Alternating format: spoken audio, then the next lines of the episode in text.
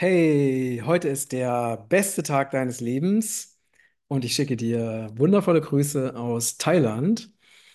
Und ja, die Frage, die immer wieder kam, war, warum bist du in Thailand? Was gefällt dir so gut an Thailand? Äh, ist das ökologisch überhaupt so lange Reisen zu machen und so viel zu fliegen?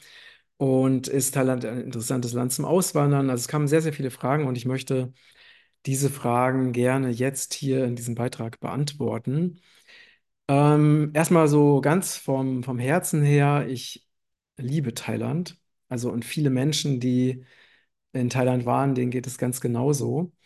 Und äh, werde dir auch einfach erklären, warum das so ist. Und ähm, wir sind ja, ähm, wir kennen ja hauptsächlich zwei Plätze in Thailand. Das ist nämlich Pai im Norden und Koh Phangan im Süden. Koh Phangan ist eine Insel.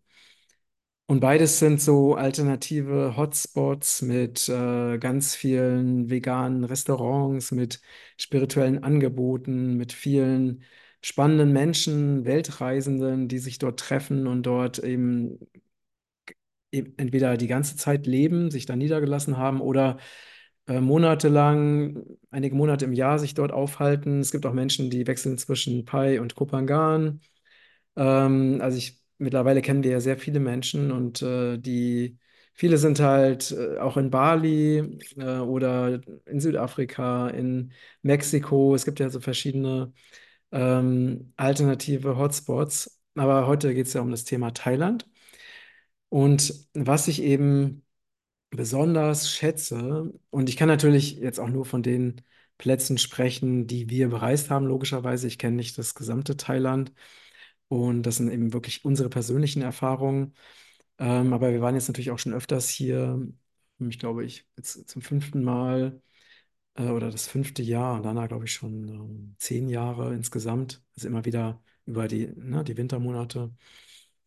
Und was mich hier besonders ähm, begeistert, ist einfach die Herzlichkeit der Menschen, besonders der Thai-Frauen. Also so äh, so ein liebevolles und herzliches und warmes und auch echtes Begegnen, was man hier immer wieder erlebt, also tagtäglich. Wir sind ja ähm, sehr viel unterwegs, weil wir ähm, uns hier nicht selber versorgen, weil das Essen hier, zumindest im Norden, das ist so günstig, dass es sich gar nicht lohnen würde, selber Essen zuzubereiten. Man bekommt also sehr gutes, veganes, vollwertiges Essen, muss sich natürlich das auch genau aussuchen bekommt man ähm, zum sehr, sehr günstigen Preis. Und äh, ja, und das ist natürlich auch ein, ein tolles Happening. Und wir sind ja mit unserer kleinen Tochter Ayana, die drei Jahre jung ist, unterwegs. Und wenn da so ein kleines, süßes, blondes Mädchen auftaucht, dann sind die Thais natürlich sowieso hin und weg. Aber diese Begegnungen, die wir auch gerade dadurch haben, dass wir mit Ayana reisen, sind einfach so berührend und so herzlich und so und geben einfach Energie. Und uns ist nochmal so klar geworden, was für uns wichtig ist. Also, ne, wir machen uns natürlich auch Gedanken, wo wollen wir in Zukunft leben? Was ist so der ideale Ort? Und wahrscheinlich, wenn du hier zuschaust, machst du dir diese Gedanken auch. Und uns ist halt über diese vielen Reisen und vielen Orte, an denen wir schon gelebt haben, klar geworden, dass der soziale Aspekt fast der wichtigste Aspekt ist. Ne, die Frage, gibt es Gleichgesinnte, äh, die man, mit denen man sich austauschen kann, mit denen man Projekte aufbauen kann, wo wunderschöne, inspirierende Begegnungen stattfinden. Weil ich kenne viele Menschen, die, ähm, so wie ich auch, ich habe ja auch ähm, insgesamt zehn Jahre in der Natur gelebt und hatte dort ähm, sehr wenig Kontakt zu Menschen und hatte auch viel mit dem Thema Einsamkeit zu tun. Und ich würde heute auch nicht mehr so leben, einfach weil mir dieser soziale Aspekt so wichtig ist. Und ich kenne auch viele, die in wunderschöne Naturgegenden gezogen sind, wo man auch günstig Land kaufen kann, ne, zum Beispiel in, in Bulgarien oder in Italien ähm, oder auch in Gegenden von Portugal, wo aber dieser soziale Aspekt kaum vorhanden ist, weil natürlich die Einheimischen dort leben, aber die Einheimischen halt ein ganz anderes Bewusstsein haben und äh, man halt nicht so diesen Austausch hat, den wir uns äh, wünschen oder brauchen. Und das ist halt hier so ein ganz, ganz wichtiger Aspekt. Man trifft halt überall gleichgesinnte Menschen, die auch spannende Projekte machen oder wo man wieder tolle Tipps bekommt für neue Produkte oder für die besten Krypto-Investments oder äh, neue Heilpflanzen oder was auch immer. Und äh, das macht einfach sehr, sehr viel aus. Also diese herzlichen, freundlichen Begegnungen, diese Offenheit, die hier so da ist. Und es kommen hier wirklich Menschen aus der ganzen Welt. Also man hat hier alle Nationen vertreten äh, und alle, ja, leben total friedlich, zumindest an diesem Ort, total friedlich und mm, weitestgehend sehr freundlich miteinander. Und es macht einfach, uns macht es großen Spaß, dieses, diese Art von Leben zu führen. Und es gibt natürlich auch viele Angebote, ne, wie Ecstatic Dance oder Kakaozeremonien oder Presswork oder Yoga oder Fitness. Also ziemlich alles, was man sich vorstellen kann. Ähm, Acro-Yoga, ähm, ja, also wirklich ne, Eisbaden, also so wirklich alles in diesem alternativen Bereich. Das gibt es hier an diesen, an diesen Hotspots, ähm, Menschen, die Kraniosakral anbieten oder Waterflow-Therapie. Und ja, der, der zweite Aspekt, warum wir das hier wirklich lieben, ist der kulinarische Aspekt, weil man einfach so viel, so leckeres, gesundes Essen bekommt. Ähm, weil alleine die, die Thai-Küche an sich ist ja schon sehr, ähm, ja, sehr abwechslungsreich und auch sehr viel mit Gewürzen und ne, die verschiedenen Currys. Es gibt sehr viel Obst, also du kannst hier wirklich überall Obst kaufen. Es gibt also, gerade wenn man zum Beispiel durch eine größere Stadt fährt wie Chiang Mai, du hast an jeder Straße Obststände. Und ähm, also man fragt sich, ne, wenn man diese Massen an Essen sieht, die man hier überall so findet, ob die Thais tatsächlich nur mit Essen beschäftigt sind. Äh, aber es ist auch ein sehr wichtiger Teil ihrer Kultur. Interessanterweise sind sie aber in der Regel wirklich schlank und äh, so Übergewicht gibt es gar nicht so häufig in Thailand. Und ja, dieser kulinarische Aspekt, ähm, eben gerade da an diesen Orten, wo wir sind, dass es eben auch viele, ne, vegan sowieso, viele glutenfreie Optionen, ähm, auch zuckerfreie Optionen, das, ah, warte mal.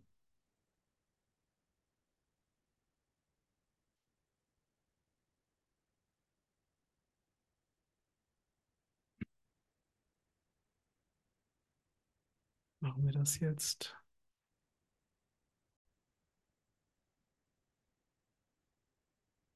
Und es gibt auch sehr viele zuckerfreie Optionen. Also, dass eben unraffinierter Zucker zum Süßen verwendet wird, wie Kokosblütenzucker oder ähm, Zuckerrübensirup oder Zuckerrohrmelasse ähm, oder eben Trockenfrüchte, was natürlich auch sehr, sehr wertvoll ist. Einen Nachteil gibt es. Es gibt äh, wenig Bio-Lebensmittel, beziehungsweise man findet sie kaum. Deswegen, ne, ich bin ja seit knapp 40 Jahren ernähre ich mich, äh, zumindest wenn ich es kann, immer rein Bio. Und das ist in Thailand leider nicht möglich. Ähm, das ist also ein großer Nachteil.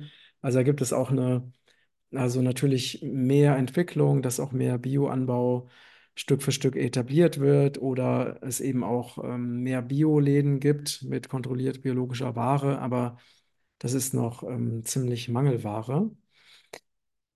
Ja, und äh, was auch natürlich ein, super schön ist, ist einfach diese Wärme, die man hier hat, ne? Diese tropische Wärme, die Natur. Also es gibt so viel Wald, es gibt äh, Wasser, es gibt wunderschöne Vögel, eben viele Insekten, große Schmetterlinge, die ganzen Blumen, die natürlich hier auch ähm, ob an Bäumen, ob an Sträuchern, ähm, ob an, an großen Blumen oder Pflanzen, die das ganze Jahr über blühen. Ähm, es ist einfach, ja, diese, ne, dass man hier zum Beispiel irgendwo langlaufen kann und man kann Papayas pflücken oder Bananen ernten, weil die hier einfach überall wachsen. Ähm, das ist einfach auch sehr, sehr schön, einfach hier diese Natur zu erleben. Wasserfälle, heiße Quellen, Regen, Regenwald beziehungsweise Urwald mit, mit uralten, riesigen Bäumen.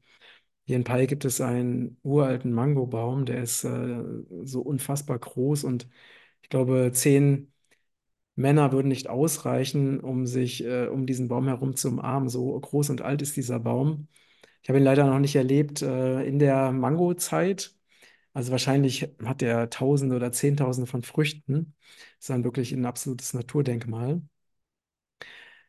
Ja, das sind so die, die Aspekte, warum wir es ähm, sehr, sehr schön finden, immer wieder hier zu sein. Äh, das Leben hier macht uns einfach sehr große Freude. Es ist eine sehr herzliche, warme Atmosphäre. Ähm, natürlich gibt es auch Nachteile. Ne? Also wenn wir jetzt auf diese ganze Corona-Geschichte zurückkommen, dann ist es so, dass ähm, ich würde sagen, 99 Prozent der Thais äh, sind geimpft. Also sie sind dem Impfen gegenüber also absolut unkritisch, hinterfragen das nicht. Ich werde mich jetzt hier nicht weiter ausführen, denn wir wissen ja um die Zensur. Ähm, und das ist natürlich, ja, also ne, da, es gibt keine wirkliche Skepsis gegenüber Big Pharma, auch ähm, so gut wie keine Aufklärung. Die Menschen sind eher so, dass sie halt, ja, so wie naive Kinder, die halt das machen, was ihnen gesagt wird und das, das befolgen aber sehr, sehr liebevolle, naive Kinder. Und was auch ähm, ziemlich problematisch ist, ist die Plastiksituation. Es gibt halt viele Läden, wo eben massenweise Wasser in Plastikflaschen verkauft wird. Und dann hast du eben so Zwölfer Plastikflaschen, äh, die dann auch nochmal in Plastik eingeschweißt sind. Und das steht dann wirklich äh, aufgetürmt bis äh, drei, vier Meter hoch vor bestimmten Märkten und Supermärkten. Und dieses äh, Plastikproblem, das ist hier leider sehr, sehr stark. Also hier müsste auch dringend was gemacht werden, also dass man wirklich eine Plastikproduktion oder auch das Verwenden von Plastiktrinkflaschen, von Plastik-Kaffeebechern und so weiter, Strohhalmen, Taschen, Beuteln, dass man das ähm, wirklich verbietet. Und, äh, und es wird halt auch nicht so sehr auf Sauberkeit geachtet. Ne? Das heißt, es gibt halt immer wieder so Plätze, das sind anscheinend so Müllstationen, wo der Müll auch nicht abgeholt wird.